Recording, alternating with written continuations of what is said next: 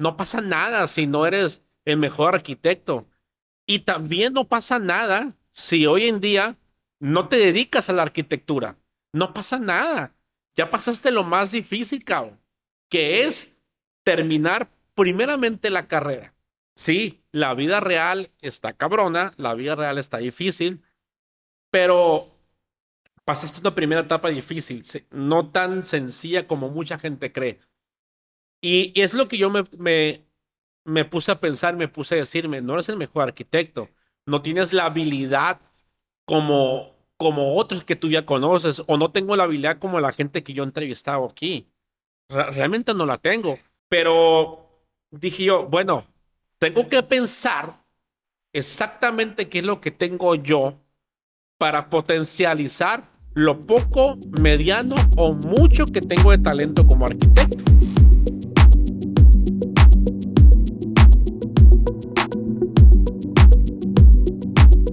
En verdad estuve pensando mucho eh, en esta entrevista porque ya te recuerdas que me habías preguntado que bueno, ¿por qué no ahora te entrevistan a ti? Y sí estuve pensando bastante, la verdad sí sé como que se me ha hecho un poco difícil tomar esa decisión, pero bueno, también dije, va, para ver qué siente la otra parte con la que estoy siempre platicando y sentir esa, esa experiencia.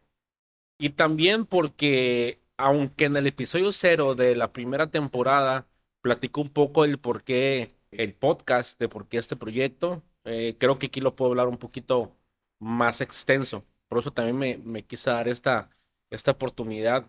Y qué mejor con esta nueva temporada que vamos a empezar aquí en el, en el podcast de Blueprints para platicar, pues, por qué estoy aquí para empezar, ¿no? ¿Por qué estoy hablando con, con toda la gente que me escucha, la gente que me oye?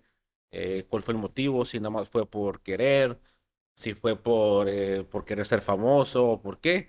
Mucha gente me pregunta, oye, pues, ¿por qué haces el podcast? ¿Qué, qué ganas? ¿Cuál es tu beneficio? ¿O qué te quieras hacer como Luisito Comunica? Y a todos les digo, pues no, no.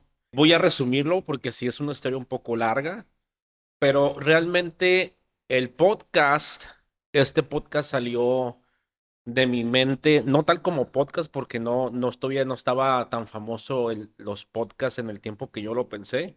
Estamos hablando hace 10 años más o menos, de cuando inicié eh, queriendo, queriendo como estar en la radio. Me gustaba mucho este, esta cuestión de hablar, de preguntar, de escuchar experiencias, de relacionarme. Es algo que a mí se me da mucho relacionarme. Tengo facilidad para, para tener plática con otras personas. Creo que tengo más la, la facilidad de hacer eso que como arquitecto tal cual. Entonces, cuando hace 10 años lo, lo, lo pensé en, bueno, quiero hacer algo con esto, eh, como, este, como este formato que, que estoy haciendo, eh, de, de no entrevistar, sino de platicar con colegas para saber qué es lo que están pensando, qué es lo que están haciendo. Y realmente lo pensé también porque estaba en, un momento de mi vida que no sabía qué hacer. Entonces, la única manera de saber qué hacer es preguntando, escuchando la experiencia de otras personas, eh, viendo qué están haciendo los demás, para yo poder ver y palpar un poco la experiencia de los demás para tomar las mejores decisiones. Y dentro de todas esas pláticas que yo quise hacer con otras personas, amigos, eh, recordé el tiempo en que yo estaba por salir de la, de la carrera. Yo salí en el diciembre del 2008. Yo creo que unos seis meses antes de, de, de salir, yo había hecho como exámenes o como eh, etapas de entrevista en, en una... no, no recuerdo si es, si es constructora o es un despacho grandísimo como de management de, de, construcción en Estados Unidos, que casualmente están abriendo una sede en el centro de California. Fui a cuatro etapas de, de entrevista y eran cinco, dentro de las cuales pues, eran etapas de, de conocimiento, de que hacer un proyecto, pero ya con, eh, con métricas y con cosas de Estados Unidos.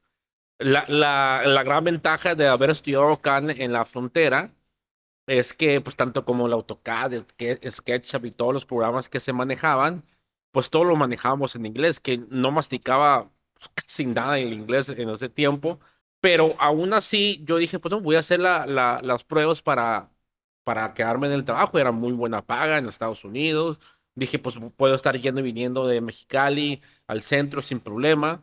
Y bueno, resultó que en la cuarta etapa era un examen de conocimientos eh, escrito, obviamente en inglés. Y yo iba muy confiado porque, vuelvo a repetir, aunque no sabía y no masticaba mucho el inglés, muchas de las terminologías y comandos y cosas que usamos en, en arquitectura ya las manejamos en inglés. Entonces no, no, no sentí inseguridad. Y sí, dicho y hecho, cuando me, me entregaron el examen escrito, sin entenderle mucho, nomás a ciertas palabras, pude contestar. Pero me entró una confusión tan grande en una palabra que se repetía demasiado que era la palabra blueprints. Entonces, este, yo queriendo traducirlo tal cual, pues yo hacía impresión azul. en resumen, no pasé el examen y me caló mucho el, no haber quedado en esa, e, en esa empresa porque yo lo sentí como un gran brinco de mi carrera en eh, eh, Estados Unidos y todo eso. Me marcó tanto el nombre que por eso dije, al proyecto que quiera que haga próximamente se va a llamar Blueprints. Y eso aunado de que, por si no lo saben, yo ya lo he mencionado mucho en los, en los podcasts, eh, yo soy daltónico y uno de mis colores favoritos, si no es que el mejor para mí, y porque lo veo súper bien, es el azul. Entonces todo coincidía. Entonces, esa palabra que me dejó como traumado, eh, que me sentí como inútil por no poder contestar un examen solamente por una palabra, no pude entrar a una gran empresa y fracasé por, por no saber un idioma, no al 100%, pero dominarlo. Entonces dije yo, tengo que recordarme con este nombre de que no me va a volver a pasar este tipo de cosas por desconocimiento y por ignorancia. Cuando me pasó eso, al final de la carrera, yo me empecé a enfrascar, me empecé a engranar, me empecé, empecé a estudiar otras materias, otras cosas, solamente por, por haberme traumado en ese examen de que dije que nunca me iba a volver a pasar. Y empecé a buscar información de todas las cosas que me importaban y que escuchaba. Y empezaba a usar cursos, me iba a congresos, libros, y me empecé a meter a un, a un gran tema que muchas de las cosas que yo hice y estoy haciendo y por, el por qué estoy aquí, empecé primeramente en buscar un poco de información de cómo crear empresas, de cómo empezar a, a, generar, a cómo meterte en el mundo empresarial. Empecé a, a meterme en, en, el, en el mundo de crear empresas y la primera que yo quise quedar de manera formal porque antes en la escuela pues sí hacía mis trabajos, hacía proyectos, hacía ciertas obras pequeñas, remodelaciones, pero la primera empresa formal que yo hice se llamaba Punto Cero. Así le puse Punto Cero. Eh, pues ya sabes, ¿no? Los arquitectos cuando recién empezamos queremos que la marca este, tenga trascendencia, el pensarlo, ¿no? Duré como un año entero en crear la marca, pero en eso ya estaba buscando trabajo y, lo ponía como punto cero porque siempre, para, para todo lo que arrancas en tu vida, siempre arrancas de cero. Entonces, por eso tenía un trasfondo, ¿no? ¿Y a qué se encargaba punto cero? Eh, en ese momento yo estaba muy fuerte y ayudando a otros colegas y, ingenieros eh, a hacer licitaciones públicas. Entonces tenía muy fresco eh, eso en la mente y yo manejaba muy bien los costos y sabía usar muy bien el, lo que es el, el Opus, el Opus, para manejar toda esa cuestión rápida, ¿no? De, de, cálculos y hacer los paquetes de licitaciones. Entonces, dentro de eso, eh, se, se, me dio la oportunidad por medio de, de un amigo mío eh, hacer una, como una pequeña sociedad entre su empresa y mi empresa para licitar para un proyecto para Comisión Federal. Entonces eh, nos aventamos el, paquete de, licitaciones y lo ganamos. Era para un proyecto ejecutivo. Entonces, recuerdo muy bien que el proyecto no, lo cotizamos en 630 mil pesos. Entonces, cuando yo lo coticé y lo coticé con mi amigo y revisamos los costos de lo que íbamos a pagar a los, a los especialistas, que era pues ingeniero eléctrico, a los peritos estructurales, todo eso, realmente íbamos a gastar como 250 mil pesos. O sea, y, y, estábamos pagando bien a los especialistas. Entonces nos quedaba una utilidad arriba de los 400 mil pesos. Y, y, era, era un proyecto que, que realmente más que nosotros dibujar o hacer algo, era manejar a los especialistas y tener a tus dibujantes para, pues, para trabajar. En cuanto hice ese, ese proyecto, realmente me cambió el chip. Oye, o sea, sí, yo soy arquitecto, pero si yo quiero tener un despacho de arquitectura, yo no puedo estar todo el día ahí dibujando, no puedo estar haciendo planos. En todo ese tiempo, ¿saben cuántas obras hice? Hice varias remodelaciones, estuve trabajando para otros. ¿Saben cuándo hice 400 mil pesos en tres meses? Nunca. Me gustó esa cuestión de seguir buscando más trabajo y alimentar a mi empresa. Entonces, empecé a agarrar otros proyectos ya privados y, y empecé y, y seguir licitando para otros proyectos. Descubrí realmente lo que es la corrupción en México. Gané un proyecto en el gobierno del estado de Baja California. Eh, no voy a decir ni el proyecto, ni en qué año, ni nada, porque si no se puede saber. Y lo gané y por ganarlo me pedían el, el 30% anticipado para, para yo poder empezar el proyecto. Yo, yo había cotizado eh, arriba de los 3 millones el, el proyecto. Que aunque yo le pude haber dado esa mochada a las personas que me lo pedían del 30%, aún así era redituable para mí. Pero la verdad me negué y dije yo, yo no quiero depender de estar dando moches. No, no quiero depender, quiero depender de mi trabajo, de lo que yo sé hacer. Porque si yo hubiera aceptado, me hubiera ido muy bien. A lo mejor ahorita ni siquiera hubiera hecho el podcast, pero no me sentiría a gusto. Estoy segurísimo de eso. No estaría completo. Tendría mucho dinero, pero no estaría completo porque yo sí soy, eh, quizá por mi formación, quizá porque vengo de un pueblo. Eh, esas cosas a mí no me, no me gusta. No me gusta la, e, esa, esa corrupción, corrupción tan cochina y tan cínica, ¿no? Entonces realmente ya no, ya no me metí en, en eso. Después de ahí, ya como vi que realmente tenía que seguir eh, en la corrupción de, de empezar a, dando moches, eh, mejor dejé esa empresa, este, la cerré. ¿Qué es lo que hice en ese tiempo?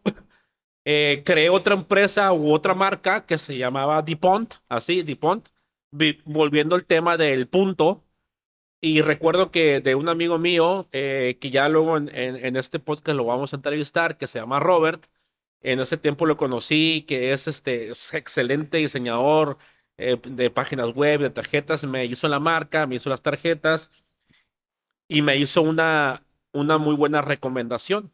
Me dijo, ¿sabes qué te recomiendo, cabrón? ¿Y qué he hecho yo que me ha funcionado? Dejar eh, las tarjetas de presentación yéndome a las plazas en el carro entonces, de 100 o de 200, uno te va a hablar. Y yo dije, pues sí es cierto. Aparte tengo mil tarjetas, no me les voy a acabar, ¿no? Y, y empecé a hacer eso.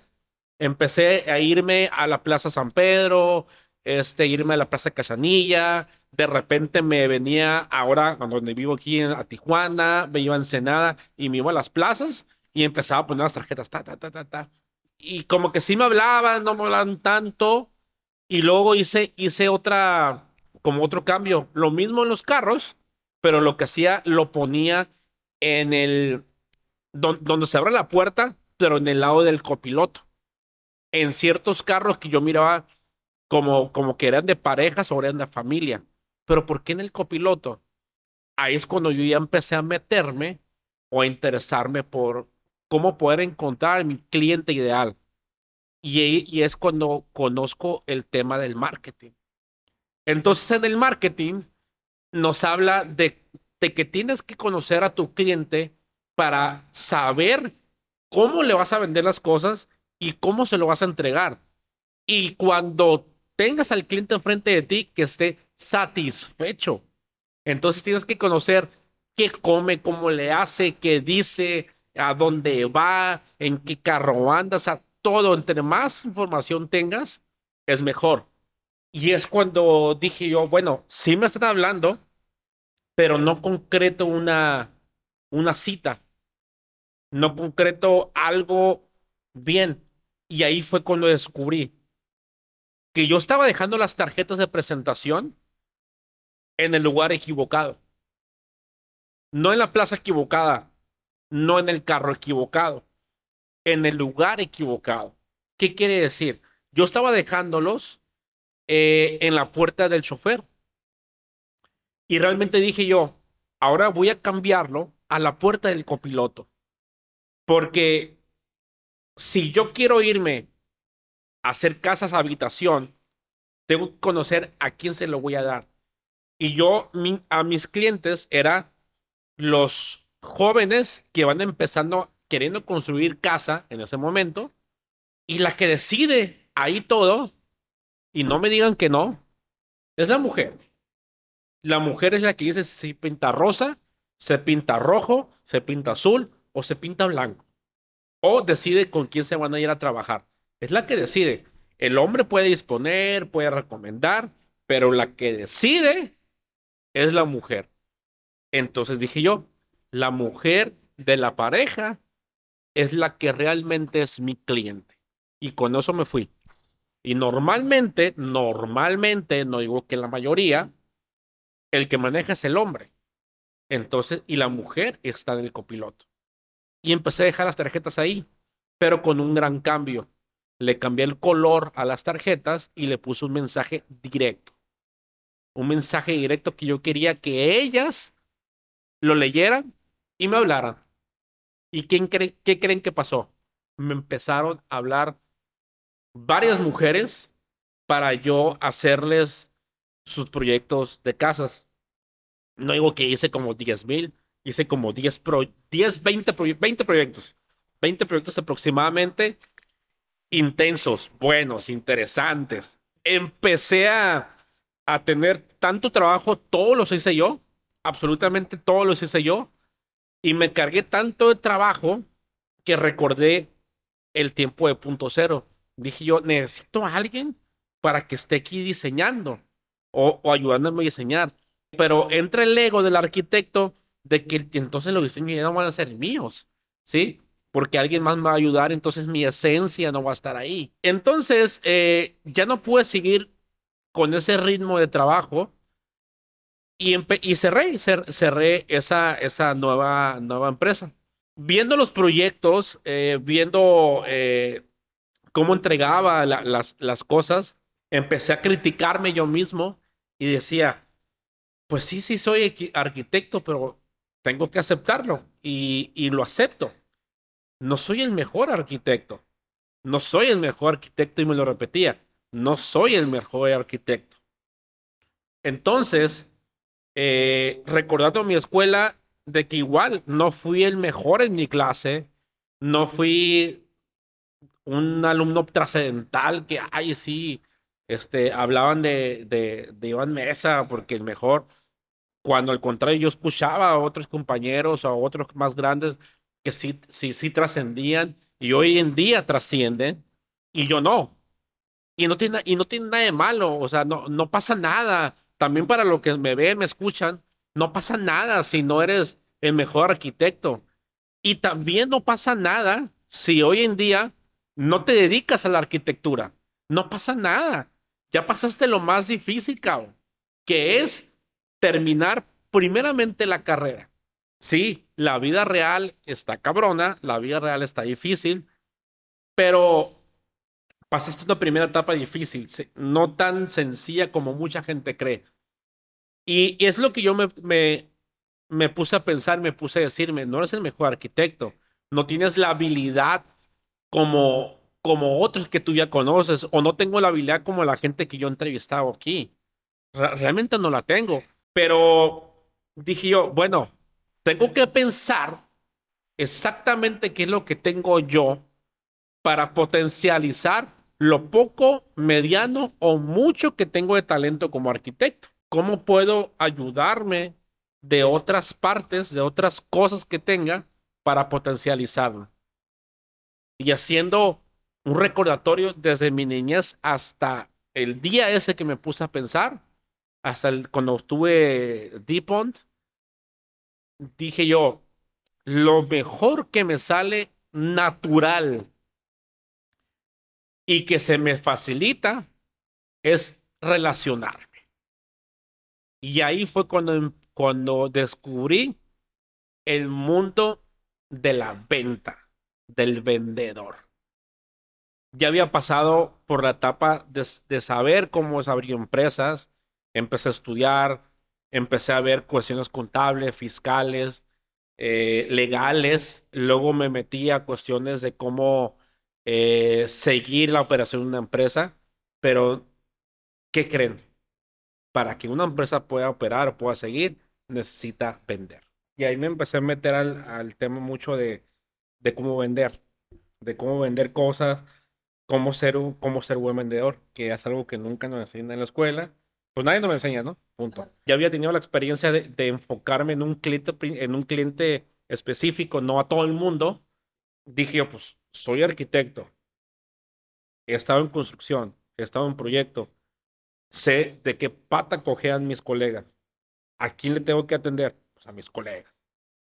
entonces lo que empecé a hacer es empezar a hacer publicidad para llegarle a colegas, para ayudarle con su marketing de contenidos. Ya sé qué es lo que necesitan. Nomás tengo que entrevistarlo y que me contraten. Eso es todo. Entonces, sí, empecé a, agarrar unas a unos arquitectos en Guadalajara y otros en Monterrey. Dentro de unos, ellos buenos, era una empresa que se dedicaba a como servicios de limpieza y de como tipo sourcing para plazas comerciales en Monterrey. Eh, hice muy buena afinidad con el, con el dueño. Y dentro de eso, o sea, pasó, ¿qué será? seis meses. Eh, le, le, le pude, le, esa fue la empresa que más tuvo satisfacción de, de, de trabajarle, porque le, le elevé las ventas como al doble, pues, solamente con contenido.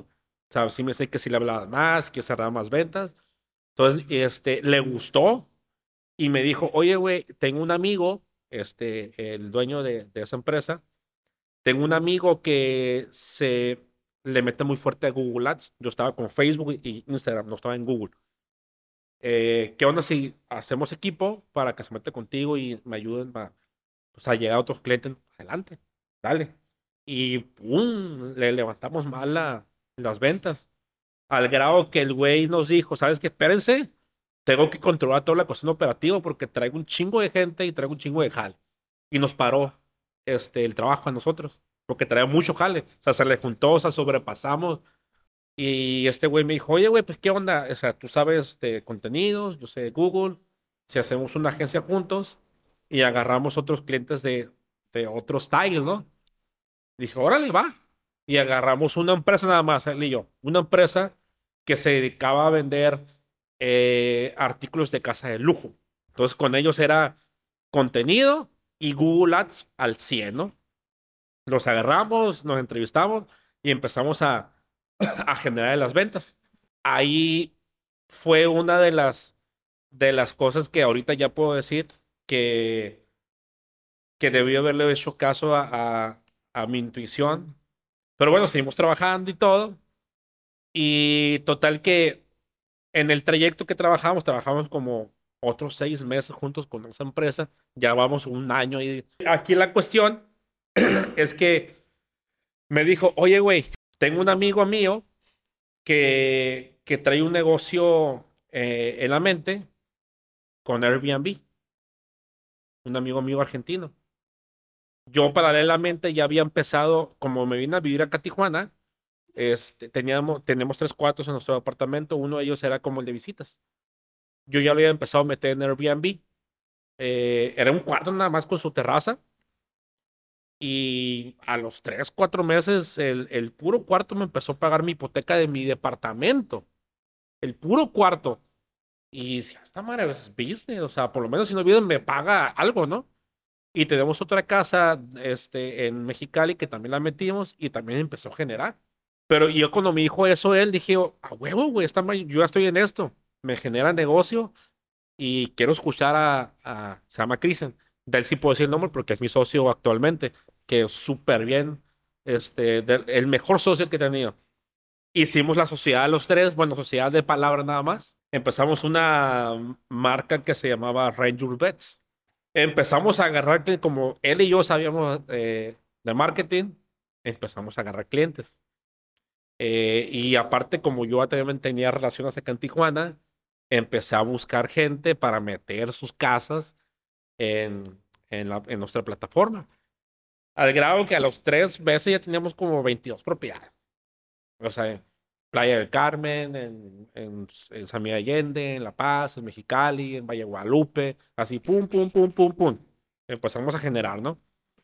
Ya, y me empecé a meter en, en ese negocio y me, y me, empezó a gustar. Resumidas cuentas, eh, con el que era mi socio y el que me presentó al argentino, que era muy amigo de él, pues nos, nos, de repente había cosas que no nos gustaban de dinero, porque a él le llegaba el dinero de todos los clientes, no nos reportaba nada.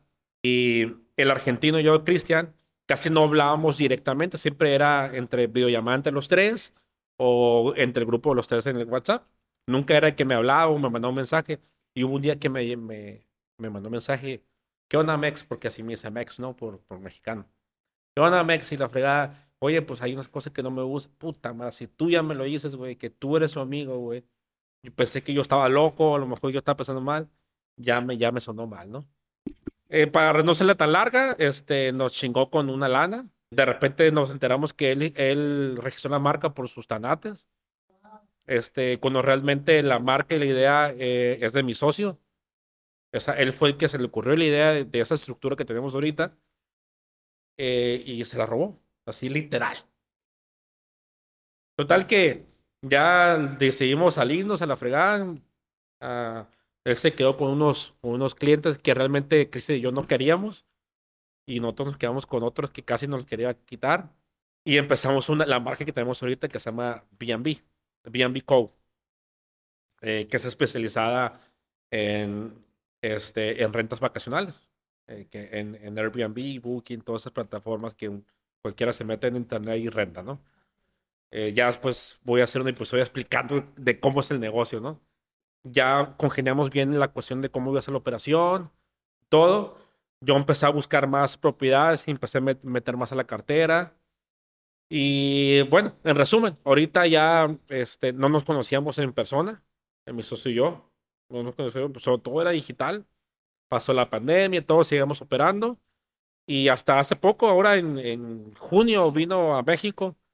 Eh, o sea, la empresa pudo pagar el viaje de él, mi viaje, este, porque hicimos un viaje por varias partes de México para conocer a los clientes, este, que él viera las propiedades y todo. Él vino para acá para ya concretar la, la, la empresa. Ya estamos en ese trámite de ya la, hacer la empresa formal. Ya estamos por hacerla aquí en México la vamos a hacer en Estados Unidos porque ya hay unos clientes que necesitan tener su, su dinero en Estados Unidos porque son eh, México-americanos. Este, ya no pensando hacer una LLC que se le llama ya en, en Estados Unidos. Y ahorita estamos en, en, un, en una vía de, de, de, subir de nivel, no solamente en propiedades en Airbnb, ya estamos metiéndonos con hoteles, porque la especialidad de mi socio es la hotelería. Él, él, él siempre ha trabajado toda su vida en, en hoteles de cinco estrellas.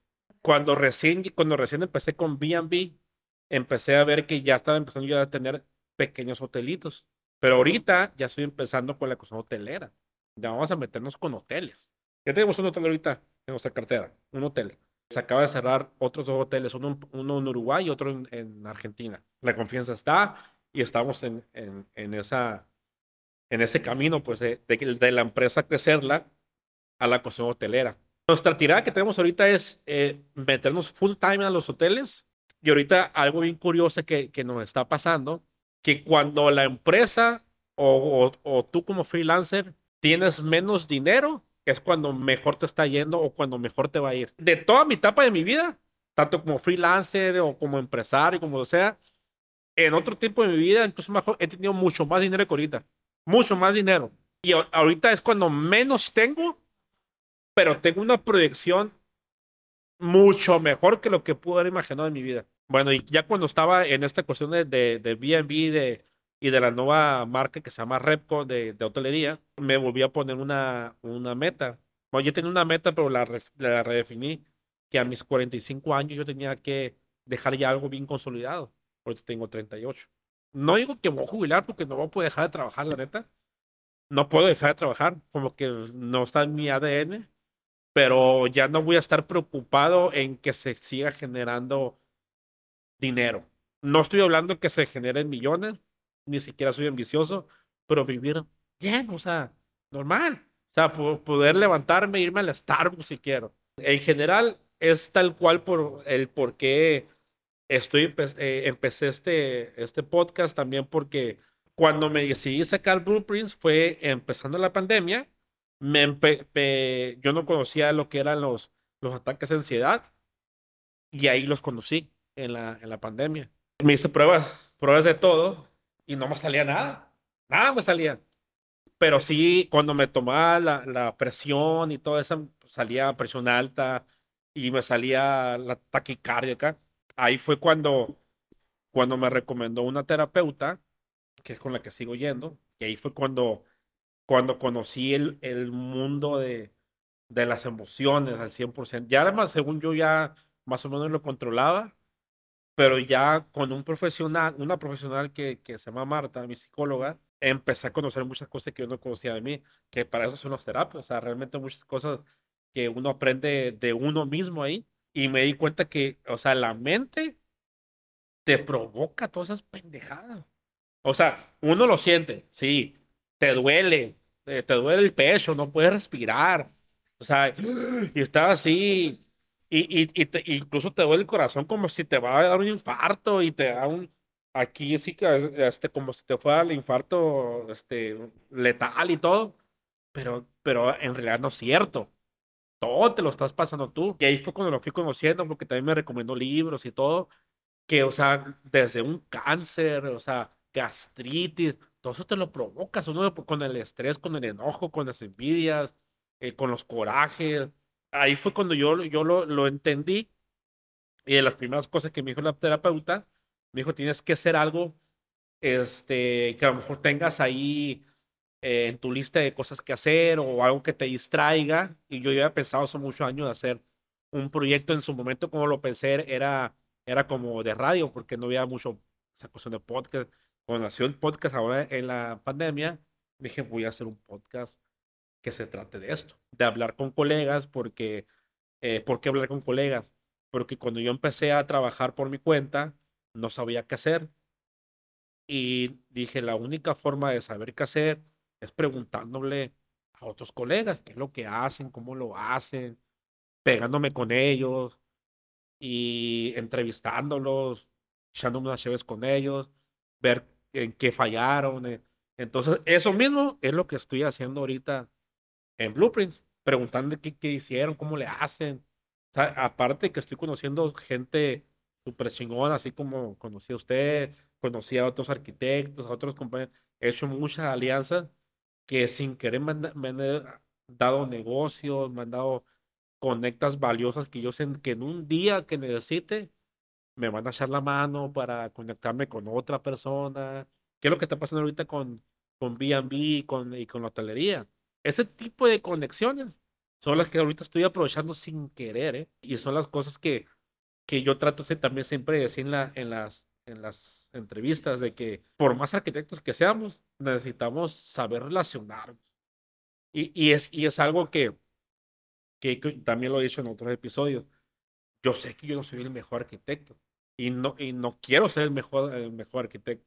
Y yo y he, y he entrevistado y conozco colegas que los veo, hasta orgullo me, me va a decir, esos güey yo los conozco, son mis amigos, son bien talentosos, yo nunca voy a llegar a ser como ellos, nunca, lo sé, lo entiendo, lo acepto, pero yo tengo otras virtudes. Yo tengo entre virtudes y, y son las cosas que yo quiero eh, resaltar. Y, y, o sea, una de las cosas que yo hago siempre y que desde niño, o sea, ya pensando en de dónde lo saqué, eh, son las relaciones públicas. Lo mío es relacionarme. Y eso me ha servido para hacer no solamente arquitectura, sino con otras cosas que, que me han ayudado a crecer.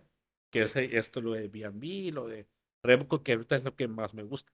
Entonces, para mí eso es lo más fuerte que yo he hecho como profesional, como arquitecto.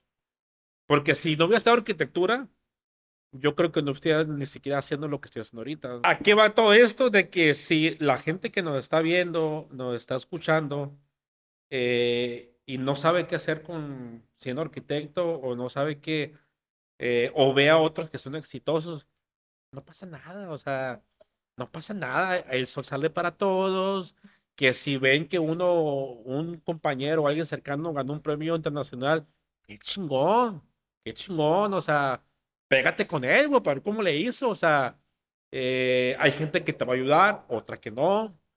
Eh, es de todo. Yo dentro de mi círculo de amigos y gente conocida, eh, he tenido, conozco gente que ha ganado premios Obras, obras EMEX, premios Arquine, ha ganado premios internacionales, han salido en revistas muy famosas de arquitectura y son amigos míos. Yo los conozco y son bien a toda madre. Y, y, los vatos me han ayudado y han abierto sus puertas de su casa. Y más que que me dé envidia, eh, me da orgullo este, presumirlos incluso.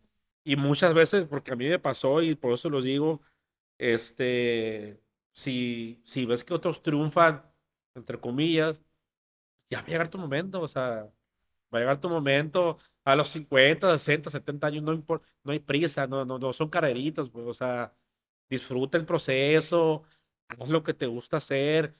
Pero realmente, ya así como para finalizar esta plática de, de esa nueva temporada de, de, Blueprints, es que no se sientan mal si no son arquitectos al 100%. El título nadie se lo va a quitar.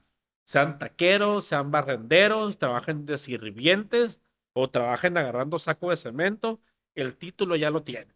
Ya son arquitectos, no pasa nada. Y si en un momento vuelven a trabajar para alguien o un momento no tienen trabajo, no pasa nada. Son, como decíamos ahorita, hay subidas y bajadas, subidas y que esas y valles. Si un día no tienes proyecto y obras, no pasa nada. Si trabajas un tiempo de meseros, no pasa nada. O sea, cualquier trabajo es, es digno. Lo peor que puede pasar es que te mueras de hambre, cabrón. Y no puedes morirte de hambre porque tienes capacidad para hacer cualquier tipo de negocio. O sea, sencillo. y una de las pruebas soy yo, porque yo, o sea, yo jamás me iba, yo, yo estuve trabajando este, en la carrera y tanto como saliendo vendía burritos, este, llegué a pintar escuelas, en, este, pintar escuelas el fin de semana, ya como arquitecto, ¿eh? Ya como arquitecto. Y todo, todo pasa por algo. Todo pasa por algo, la, ya, ya luego te vas a acordar y luego te vas a reír o te vas a decir, qué chingón me la pasé porque envolviendo regalos conocí a esta persona. alguien vas a conocer, a alguien vas a conocer y algo te va a pasar. Realmente todo pasa por algo y si un momento dices, la estoy cagando, no sé qué chingón, porque eso pasa cuando estás en la, en la carrera o estás trabajando. ¿Qué chingón estoy haciendo? O sea, para eso estudié, o sea, y también la sociedad te lo dice, o sea, tú estudias arquitectura, eh, ¿por qué andas haciendo eso? Porque eso también yo, hasta la fecha, y mi, y mi, mamá me va a ver y mi papá, hasta la fecha me dicen que tú eres arquitecto, ¿qué, qué andas haciendo acá? Como que no les cuadra, pues que, o sea, que yo tenía que estar en la obra o, o haciendo un proyecto. Y es que eso también está fuerte en la sociedad, de que lo que dice el librito, porque eres arquitecto, tienes que hacer esto, no es cierto. O sea, si algo, si algo yo he visto y he comprobado, que casi, casi en estadística, por lo menos en mi mundo que yo he visto, ¿no? Los más desmadrosos son los que mejor le ha ido, ¿eh? Y yo era uno de los desmadrosos, no porque me iba muy bien, pero sí me iba un poquito mejor que otros. Y, y, y no por sacar 10, ¿eh? porque yo no fui de, me saqué 10 en tres materias nada más, o sea, yo salí de, de, de, de la universidad con 8-6. A mí jamás me han pedido mi boleta, ¿eh? Jamás me han pedido mi título. Jamás me pudo haber sacado seis y ahí estaban los trabajos. Para terminar, este, pues sí, batallé un poco en hacer esta, esta parte de, de pequeña de mi historia, pero bueno, era necesario para iniciar esta, esta nueva temporada de Blueprints que vienen cosas interesantes, eh, nuevos invitados eh, chingones. Y pues bueno, nos estamos viendo en los próximos episodios de esta temporada nueva. Y bueno, ya saben, si tienen algún comentario, algo que nos quieran decir, aquí en los comentarios nos pueden hablar por, por medio del Instagram. Y ojalá les guste esta pequeña parte. Y los invitados que vienen, la verdad, no se los esperan. Va a estar muy, muy bueno. Si las temporadas pasadas nos aventábamos viajes así medio inesperados, este va a estar mejor. Va a estar mejor. Así que espérenlo y nos estamos viendo en la próxima.